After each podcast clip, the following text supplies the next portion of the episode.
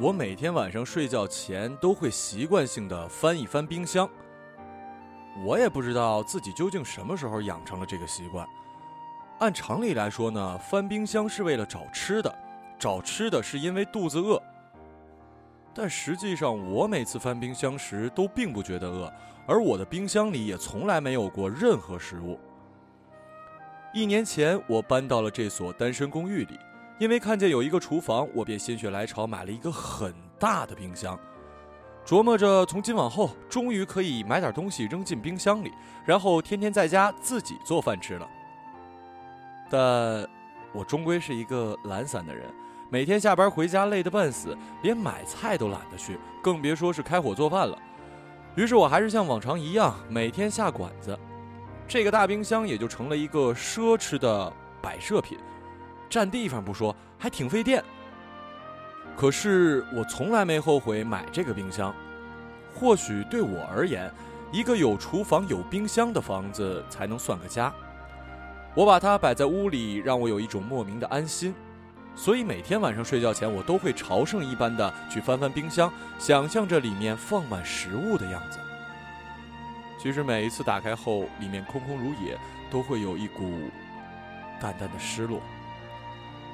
三个月前的一个晚上，当我照例打开冰箱的时候，却意外的发现，里面有一只企鹅。它长得很漂亮，娇小的身子，发光的毛发，樱桃红色的小嘴儿。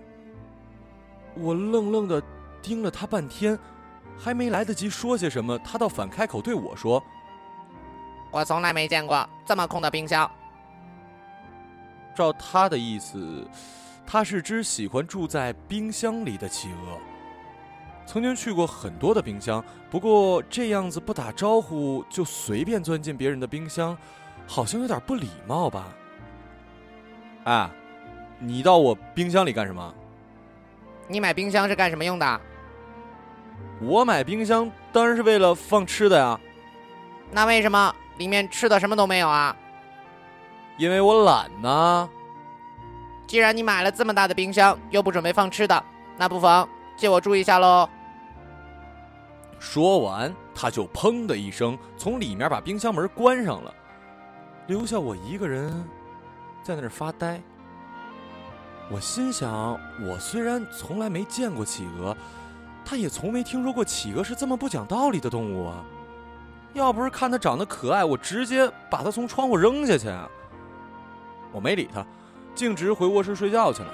第二天早晨准备出门上班的时候，他打开冰箱，探出小脑袋，弱弱的看了我一眼，问我能不能下班后买只鱼回来吃。我说了句“哦”，然后就推门走了，心里嘀咕：这家伙还真不拿自己当外人呢。虽然心里不情愿，但晚上下班后，我还是特意拐弯去了趟超市，买了两只秋刀鱼回来。他坐在冰箱门上，吃的很开心。我坐在一旁的地板上，支着下巴看着他，问他究竟是怎么跑到我冰箱里来的。他说他自己也不知道，他只说自己去过很多不同的冰箱，有的大，有的小。冰箱的主人也会给他各种各样好吃的。不过这是他第一次看见这么大却空着的冰箱，所以打算在这里长期居住下来。我叹了口气，唉，反正空着也空着。那不如就养只企鹅吧，也没啥影响。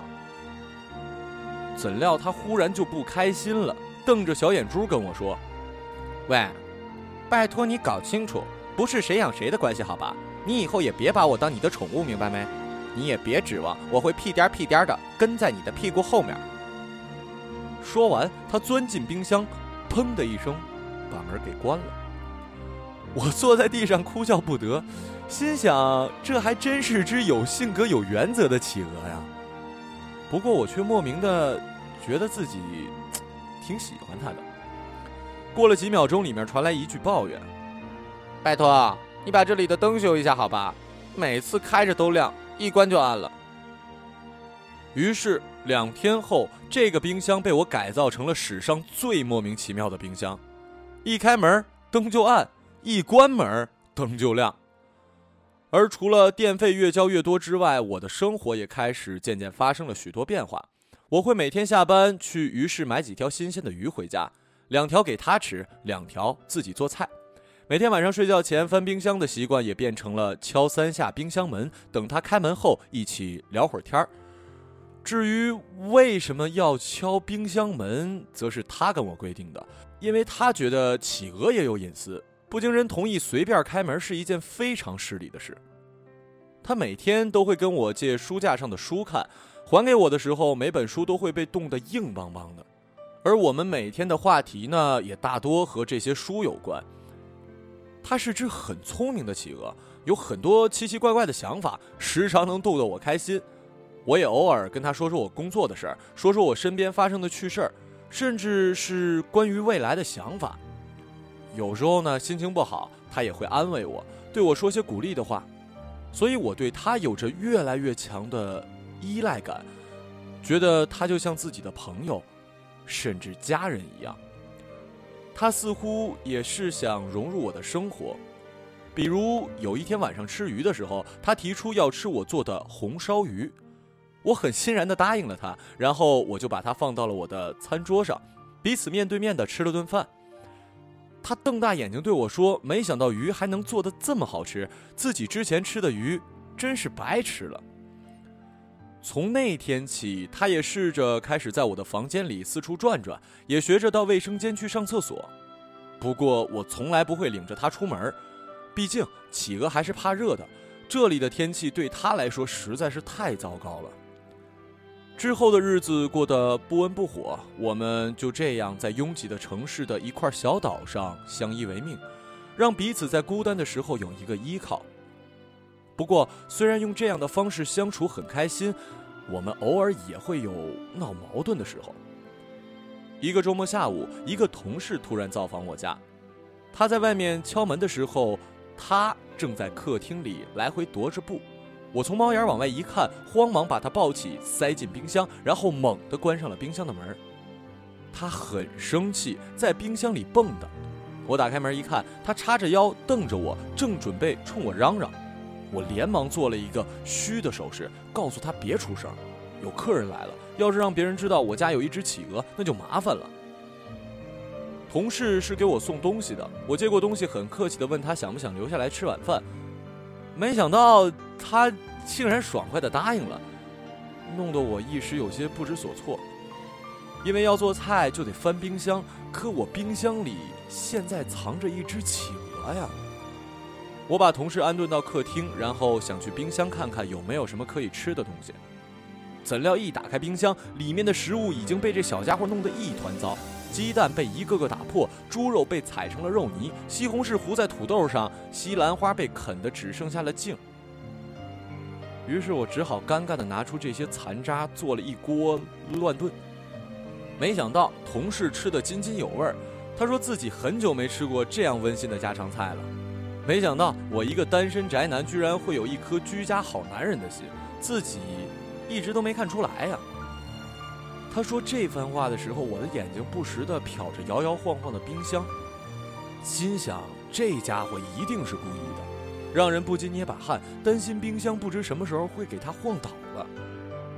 同事走了之后，我连忙把他抱出来，跟他道歉，说今天真是为难他了，但我还没有做好让别人知道我有一只企鹅的准备。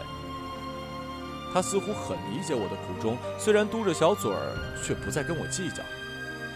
也就是这天晚上，我心中暗暗下了一个决定，于是非常认真地对他说：“你每天睡在冰箱里舒服吗？要不然睡我床上来吧。”他似乎很吃惊，但却没有直接拒绝，而是说：“睡你床上太热了，还是睡冰箱里舒服？那可以开空调啊，开的冷点呗。”我可以多盖几床被子，就当是冬天呗。他默默地盯了我半天，最后还是点头同意了。于是从那之后，我便和一只企鹅睡在了一起。我们一起吃饭，一起聊天，一起看电视。有时候我还会给它洗澡。而我的大冰箱里也渐渐开始存起了食物，里面不仅有鱼，还有蔬菜水果，一切都是那么美好。就像曾经我一次次打开冰箱前所想象的那样，我每天晚上回到家做一大桌饭菜和他一起吃。而从那以后，我再也没有了睡前去翻一翻冰箱的习惯。就这样过了很久，直到一个星期天，我的父母要来我家看我，我很高兴把这个消息告诉了他，可他却非常不情愿。你准备就这样让你的爸爸妈妈见我呀？难道你不想见他们啊？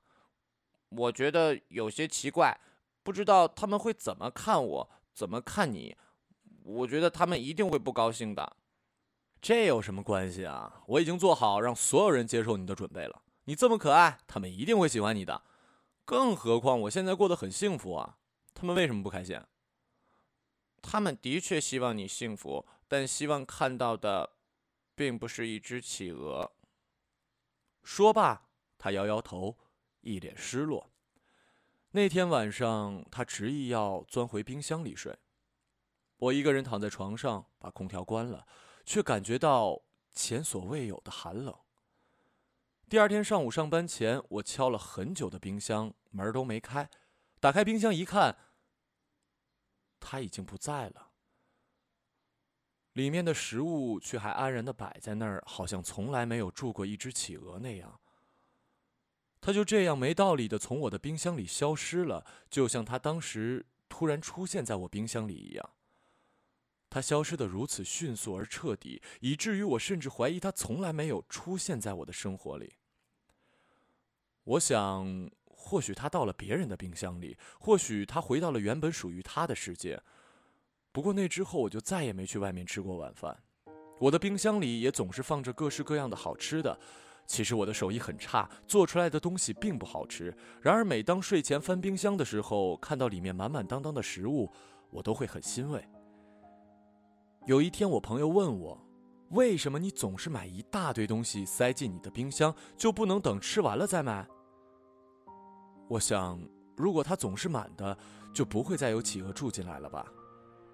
尽管我非常想念那只没节操的企鹅。